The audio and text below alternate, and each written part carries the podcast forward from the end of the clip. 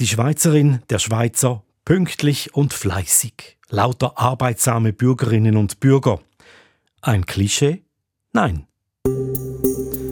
In der Schweiz wird tatsächlich mehr gearbeitet als in praktisch allen anderen Ländern Europas. Im Schnitt 43 Stunden pro Woche bei einer Vollzeitstelle. Warum ist das so? Und ändert sich das vielleicht bald? Das klären wir heute. Wir, das sind Nora Meuli, unsere Fachfrau für Arbeitsmarktthemen, und ich, Ivan Lieberherr. Nora, wie viele Stunden arbeitest du pro Woche? Bezahlte Arbeit natürlich. manchmal mehr und manchmal weniger. Das hängt ganz von der Woche ab. Ähm, ich arbeite 80 Prozent und bei uns sind das 32 Stunden pro Woche. Du arbeitest also nicht 43 Stunden pro Woche. Arbeitest du nicht gerne? Doch, ich liebe meinen Beruf, aber ich finde vier Tage Arbeit und drei freie Tage, also Zeit mit meiner Familie, mit Freunden und manchmal auch Zeit für mich, das ist für mich eine gute Balance. Ähm, das stimmt im Moment so für mich, kann sich aber natürlich auch wieder ändern. Und du, Ivan, wie viel arbeitest du denn? 100% Stelle, aber ich arbeite deutlich mehr als 43 Stunden pro Woche. Der Vorteil daran ist, man kann dann in einer anderen Woche mal Überzeit abbauen und hat dann auch frei und eben Zeit für anderes. Aber wieso arbeiten wir in der Schweiz denn so viel? Grundsätzlich kann man sagen, dass wir in der Schweiz einfach Geld gegenüber Freizeit bevorzugen. Das hat mir zumindest der Historiker Bernhard Degen auch so erklärt. Er hat sein Leben lang sich mit der Entwicklung der Arbeitszeit beschäftigt. Heute ist er pensioniert, aber er hat das Forschen noch immer nicht ganz aufgegeben. Typisch Schweizer Geld statt Zeit. Ja, er hat mir das so erklärt. Die hohe Wochenarbeitszeit in der Schweiz ähm, hängt damit zusammen, dass sich die Gewerkschaften einfach stärker für mehr Lohn als für mehr Freizeit eingesetzt haben. Und den Arbeitgebern war das eben auch gerade recht so. Die Löhne, die können sich ständig ändern. Die Löhne können auch gekürzt werden, meist in Form von Inflation. Hingegen die Arbeitszeit nach oben zu verändern, ist eine äußerst schwierige Angelegenheit. Die Arbeitszeit ist also auch einfach umkämpfter als die Löhne. Aber die Gewerkschaften haben ja eben erst eine Kampagne für kürzere Arbeitszeiten lanciert. Ja, genau. Die Gewerkschaften haben das Thema jetzt wieder lanciert. Andere politische Akteure auch haben das Thema wieder aufgebracht. Es tut sich also was. Das ist ja nicht ein Spezialfall Schweiz. Das ist in den umliegenden Ländern nicht anders. Ja, das stimmt, aber offenbar waren die Prioritäten der Gewerkschaften in der Schweiz einfach andere und das hat sich dann auch auf die Bevölkerung übertragen. Und sie haben meistens viel früher mit den Kampagnen für eine Arbeitszeitverkürzung begonnen, sodass ein größerer Teil der Beschäftigten auch Gewicht auf kürzere Arbeitszeit gelegt hat. Das kann man mit Kampagnen oder Mentalitätsunterschieden erklären. Da wird es dann immer ein bisschen schwierig, aber das Resultat spricht eigentlich für sich. Wir arbeiten in der Schweiz besonders viel und die Löhne sind besonders hoch. Und man kann sich mit diesen Löhnen auch einiges leisten, wenn die Teuerung nicht alles wegfrisst.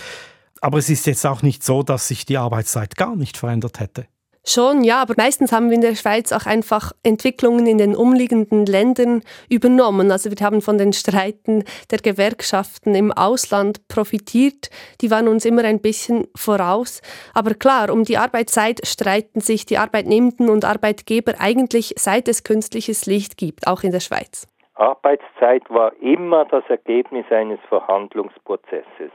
Arbeitszeit wurde nicht tendenziell kürzer.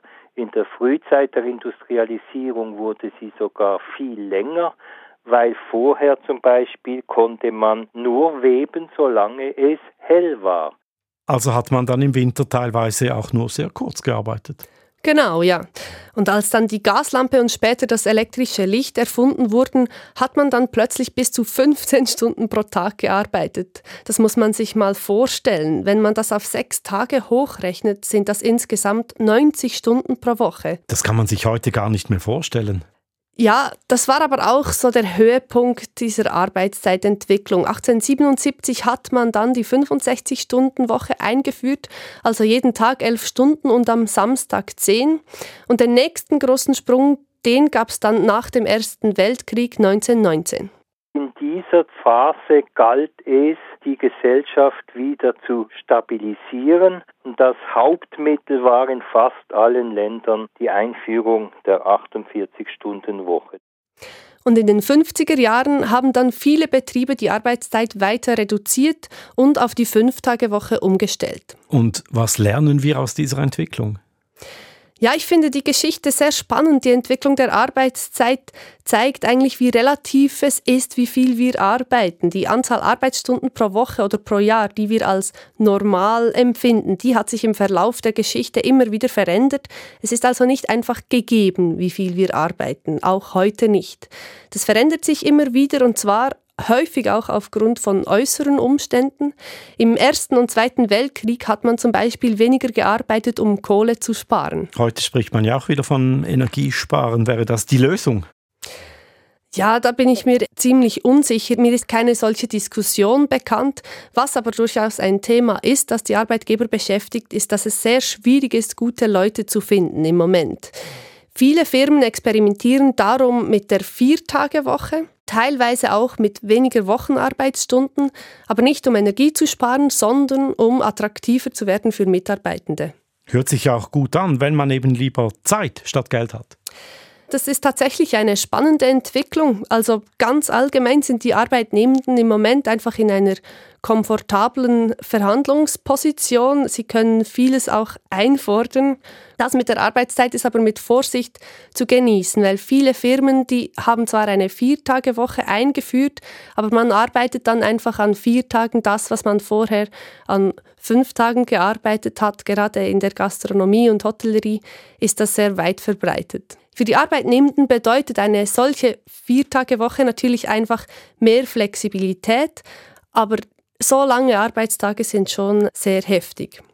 Ja, was müsste denn geschehen, damit sich eine effektive Viertagewoche durchsetzen könnte? Ja, der Historiker Bernhard Degen hat mir das so erklärt, dass eigentlich nur eine effektive Arbeitszeitreduktion dann auch dazu führt, dass wir weniger Tage pro Woche arbeiten. Sonst hat es keine Chance, sich durchzusetzen. Dieselbe Diskussion hat in den 70er Jahren bereits stattgefunden. Auch damals war der Fachkräftemangel ein großes Thema und die Arbeitgeber haben darüber diskutiert, eine Viertagewoche einzuführen. Ich bin auf einen Rundschaubeitrag von damals gestoßen, der das ganz schön zeigt. Nachdem sich in den 50er Jahren die Fünf-Tage-Woche durchzusetzen begann, wird jetzt bereits die Vier-Tage-Woche diskutiert. Und die Diskussion, die hörte sich vor 50 Jahren gar nicht so anders an als heute. Der Geschäftsführer der HGMA erklärt es so. Wir hatten ein gewisses Leuteproblem. Uns fehlten Facharbeiter und Hilfskräfte. Somit haben wir uns gedacht, etwas Neues zu tun und sind auf die Vier-Tage-Woche gekommen. Und damals hat es funktioniert, wie der Geschäftsführer sagt. Sie hätten Leute gefunden, es waren aber nicht alle gleich begeistert. Oh, wenn wir, wir 30 Jahre im Geschäft und das ist ein gewisser Rhythmus, wo man sich daran gewöhnt hat. Und was machen wir mit der vielen Freizeit? Und auch ein anderer Arbeiter erklärt, mein Tag mehr frei ist schon schön, aber 10, 11 Stunden am Stück ist einfach zu viel. Das mit der Freizeit ist, glaube ich, heute bei vielen nicht mehr die große Angst, aber vor den langen Arbeitstagen warnen Arbeitspsychologen auch heute wieder. Ein Neun-Stunden-Tag ist ja auch nicht gesund. Ja, genau. Und damals hat man zusätzlich Angst davor gehabt, dass die Arbeiter dann am freien Tag eine zweite Stelle annehmen würden und also einfach noch mehr arbeiten würden. Die Sendung hört darum auch mit einem etwas trüben Blick in die Zukunft auf. In der Schweiz ist die Viertagewoche zurzeit weder wünschenswert noch überhaupt möglich. Aber auch bei uns wird man nicht darum herumkommen, sich mit den damit verbundenen Problemen rechtzeitig auseinanderzusetzen. Schon diese Kinder werden aller Voraussicht nach in ihrem späteren Berufsleben mit der Viertagewoche leben müssen. Denn sämtliche namhaften Zukunftsforscher sind überzeugt, schon im Jahre 2000 wird die wöchentliche Arbeitszeit überall weniger als 30 Stunden betragen. Eine Prognose aus den 1970er Jahren. Gekommen ist es, äh, wir wissen es bekanntlich anders, ein bisschen anders. Von einer 30-Stunden-Woche sind wir weit entfernt, oder? Ja, das ist so. Die im Beitrag genannten Futurologen lagen falsch und sie sind in guter Gesellschaft. Viele Ökonomen haben prognostiziert, dass wir jetzt weniger arbeiten würden. John Maynard Keynes ist der berühmteste unter ihnen. Er hat postuliert, dass wir im 21. Jahrhundert nur noch 15 Stunden pro Woche arbeiten würden. Auch er hat sich geirrt. Kluge Köpfe können sich irren. Wieso sind Sie denn davon ausgegangen, dass wir heute so viel weniger arbeiten würden? Ja, er ist davon ausgegangen, dass wir weniger arbeiten würden, sobald wir in kürzerer Zeit mehr leisteten. Und wir leisten jetzt in kürzerer Zeit mehr, also sind produktiver geworden, aber statt weniger zu arbeiten, produzieren und verdienen wir einfach mehr. Und obwohl wir so viel arbeiten, fehlen die Leute. Ja, genau, das ist das Paradox. Und das ist nicht nur in der Schweiz so, sondern auch zum Beispiel in Deutschland. Und der frühere SPD-Chef Sigmar Gabriel hat kürzlich sogar gefordert, dass man die Wochenarbeitszeit erhöhen sollte, eben um dieses Fachkräfteproblem zu lösen und den Wohlstand zu erhalten. Und auch in der Schweiz gibt es diese Stimmen, vor allem die Frauen werden immer wieder aufgefordert, mehr zu arbeiten. Der Trend geht aber schon in eine andere Richtung. Ganz allgemein ja. In der Schweiz wird pro Arbeitsstelle weniger gearbeitet. Das hängt vor allem damit zusammen, dass immer mehr Menschen Teilzeit arbeiten. Aber auch jene, die Vollzeit arbeiten, arbeiten immer weniger, also weniger als zum Beispiel noch vor 30 Jahren, vor allem weil sie mehr Ferien machen. Das tönt jetzt so, als ob wir insgesamt immer weniger arbeiten würden, aber das stimmt nicht. Die Stunden pro Person nehmen zwar ab, aber dafür arbeiten immer mehr Personen. Heute und vor allem in meiner Generation sind viel mehr Frauen erwerbstätig als noch vor 30 Jahren. Die meisten arbeiten aber eben nicht Vollzeit. In den letzten Wochen und Monaten hat man einiges zur Viertagewoche gelesen. Wie steht es denn mit diesem Trend? Kommt die doch noch? Ja, also in verschiedenen anderen Ländern gibt es Experimente mit der Viertagewoche. Man hat viel von Island gelesen, Belgien, Neuseeland, Japan, Schweden und jetzt kürzlich auch Großbritannien. Da läuft ein Experiment mit insgesamt 70 Firmen. Und wieso experimentieren diese Länder mit einer Verkürzung der Arbeitszeit? Ja, die Diskussion ist eigentlich seit Jahren dieselbe. Wie viel Arbeitszeit ist optimal? Optimal wäre natürlich aus ökonomischer Sicht, dass wir möglichst viel produzieren, also in einer sinnvollen Zeit, also dass wir nicht so viel Leerläufe haben. Es gibt die These, dass wir in vier Tagen gleich viel leisten können wie in fünf und Studien zum Beispiel zum Experiment in Island belegen auch, dass das offenbar möglich ist. Ähm, die Idee dahinter ist, dass wir motivierter sind, wenn wir wissen, dass wir zum Beispiel dann am Freitag dafür frei haben und dadurch arbeiten wir fokussierter. Und eben, wir haben weniger Leerläufe den ganzen Tag lang. Genau, und dann passieren auch weniger Fehler, weniger Unfälle. Wenn die Belastung weniger groß ist, ist das sicher auch gut für die Gesundheit. Die Frage ist aber natürlich, ob die Belastung wirklich weniger groß ist, wenn wir in vier Tagen das leisten müssten, was wir vorher in fünf Tagen geleistet haben. Und deine Antwort auf diese Frage? Ich gehe davon aus, dass sich diese Frage nicht ganz so allgemein beantworten lässt, weil das ja von Beruf zu Beruf und von Branche zu Branche unterschiedlich ist. Ausprobieren hilft sicher und um mehr zu erfahren, habe ich eine Firma besucht, die bereits einige Jahre Erfahrung damit hat. Ich war in der Nagli in Winterthur und habe mir vor Ort von den Mitarbeitenden erklären lassen, wie das funktioniert. Die Nagli, da werden Nägel gemacht. Genau, in der Nagli da produzieren sechs Mitarbeitende Nägel. Es ist die einzige Nagelfabrik der Schweiz. 420 Nägel pro Minute produziert diese Maschine, seit 2016 aber nur noch an vier statt wie vorher an fünf Tagen pro Woche. Milan Matic und die fünf anderen Mitarbeitenden der Nagli haben damals gemeinsam beschlossen, ihre Arbeitszeit zu reduzieren. Und das funktioniere. Das funktioniert perfekt. Ja, ja, also wenn alles so gut organisiert ist, dann funktioniert es. Die Organisation, das ist das A und O. Ja, das scheint so. Vor zehn Jahren haben sie sich total neu organisiert. Der Geschäftsführer hat den Betrieb an die Belegschaft abgegeben. Alle Entscheide werden seither von einer Belegschaftsversammlung getroffen, also die Mitarbeitenden entscheiden gemeinsam und der Betrieb, der gehört auch der Belegschaft. Und dann haben sie eben 2016 auch gemeinsam beschlossen, nur noch an vier statt an fünf Tagen zu arbeiten. Am Freitag ist zwar immer jemand da, der das Telefon abnimmt, aber die Maschinen, die stehen still. Das gehe gut so, erklärt der ehemalige Geschäftsführer Rainer Thomann. Es funktioniert darum, weil der Entschluss dazu aus der Belegschaft selber gekommen ist. Also nicht eine Idee, wo irgendwo oben ausgebrütet worden ist. Und zum Zweiten, weil wir schon immer ein gutes Arbeitsklima hatten. Und das hat es erlaubt, mit der Arbeitszeitverkürzung auch die Produktivität und Effizienz wesentlich zu steigern. Und wie haben Sie das gemacht, die Effizienz gesteigert? Ja, also angefangen hat es eigentlich damit, dass sie eben den Geschäftsführer abgeschafft haben und damit Lohnkosten eingespart haben. Aber viel wichtiger sei es gewesen, dass eben seit 2013 auch alle mitverantwortlich seien für den Betrieb. Als sie dann beschlossen haben, die Viertagewoche einzuführen, war auch klar, dass alle selber schauen müssen, wie sie jetzt ihre Arbeit in vier statt wie bisher in fünf Tagen erledigen können. Und das hat einfach so funktioniert? Nein, aber mit der Zeit schon, hat mir Thomas erklärt. Liefertermin die haben nach wie vor absolute Priorität gehabt. Und es ist klar, dass da anfangs Schwierigkeiten, Anlaufschwierigkeiten gegeben hat, so dass in den ersten Monaten ab und zu mehr als eine Person am Freitag dann da war. Mit der Zeit hätte sich aber dann jeder selber so organisiert, dass er am Freitag nicht mehr in die Fabrik kommen musste. Jetzt ist es für die Mitarbeitenden der Nagli ganz normal, 34 Stunden pro Woche zu arbeiten. Ein schönes Beispiel, aber wohl doch der Einzelfall in Bezug auf die Viertagewoche in der Schweiz. Ja, das ist so. Es tut sich zwar was, es gibt immer mehr Firmen, die ausprobieren, von der Metallbaufirma über die Gastronomie, Hotellerie bis zur Kreativindustrie, aber eben wirklich zur 32 oder 34 Stunden Woche wechseln bei gleichem Lohn, das tun dann doch die allerwenigsten.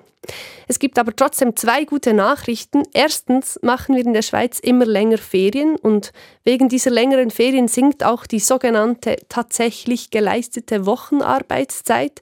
So heißt das beim Bundesamt für Statistik. Im Schnitt arbeiten Vollzeiterwerbstätige vier Stunden weniger pro Woche als noch vor 30 Jahren. Und das ist vor allem so, weil wir mehr Ferien machen. Es gibt durchaus Menschen in der Schweiz mit einer großen Präferenz für mehr Freizeit, oder? Ja klar, die gibt es natürlich auch in der Schweiz und das ist auch die zweite gute Nachricht für Menschen, die nicht gerne 42 oder 40 Stunden pro Woche arbeiten. Es gibt einen großen Trend zu mehr Teilzeitarbeit. Mittlerweile arbeiten fast 40 Prozent der Erwerbstätigen in der Schweiz weniger als 90 Prozent und Tendenz ist klar steigend. Sie haben ihre ganz eigene Arbeitszeitverkürzung realisiert. Im Schnitt arbeiten die Erwerbstätigen in der Schweiz dann auch nur 35 Stunden pro Woche. Das kommt einer Viertagewoche schon ziemlich nah. 35 Stunden pro Woche. Ich habe eingangs gesagt 43 Stunden pro Woche. Jetzt müssen wir ein bisschen Ordnung in diese, in diese Zahlen bringen. Ja, das ist eben so eine Sache mit diesen Zahlen. Also die 35 Stunden, das sind die tatsächlich geleisteten Stunden pro Woche. Also wenn man die effektive Arbeitszeit über das ganze Jahr von allen Erwerbstätigen aufsummiert und das dann durch die Anzahl Wochen teilen, bei den 43 Stunden, da werden die Vollzeiterwerbstätigen gefragt, wie viel sie letzte Woche gearbeitet hätten. Und zwar nicht nur in der Schweiz, sondern in ganz Europa, damit das auch vergleichbar ist. Und darum unterscheiden sich diese zwei Zahlen eben wesentlich. Okay, zurück zum Thema immer mehr Teilzeitarbeit. Weshalb? Woher kommt diese Veränderung? Ja, der Trend, der kommt vor allem von meiner Generation, also von den Millennials, aber auch von der nächstjüngeren Generation, von der Generation Z. Viele von uns wollen nicht mehr 100% arbeiten, Punkt. Bei den Frauen ist das ja schon lange so, da arbeiten insgesamt 60 Prozent Teilzeit. Bei den Männern sind es noch immer nur knapp 20 Prozent, die Teilzeit arbeiten, aber es werden immer mehr. Und welche Gründe machen Sie geltend?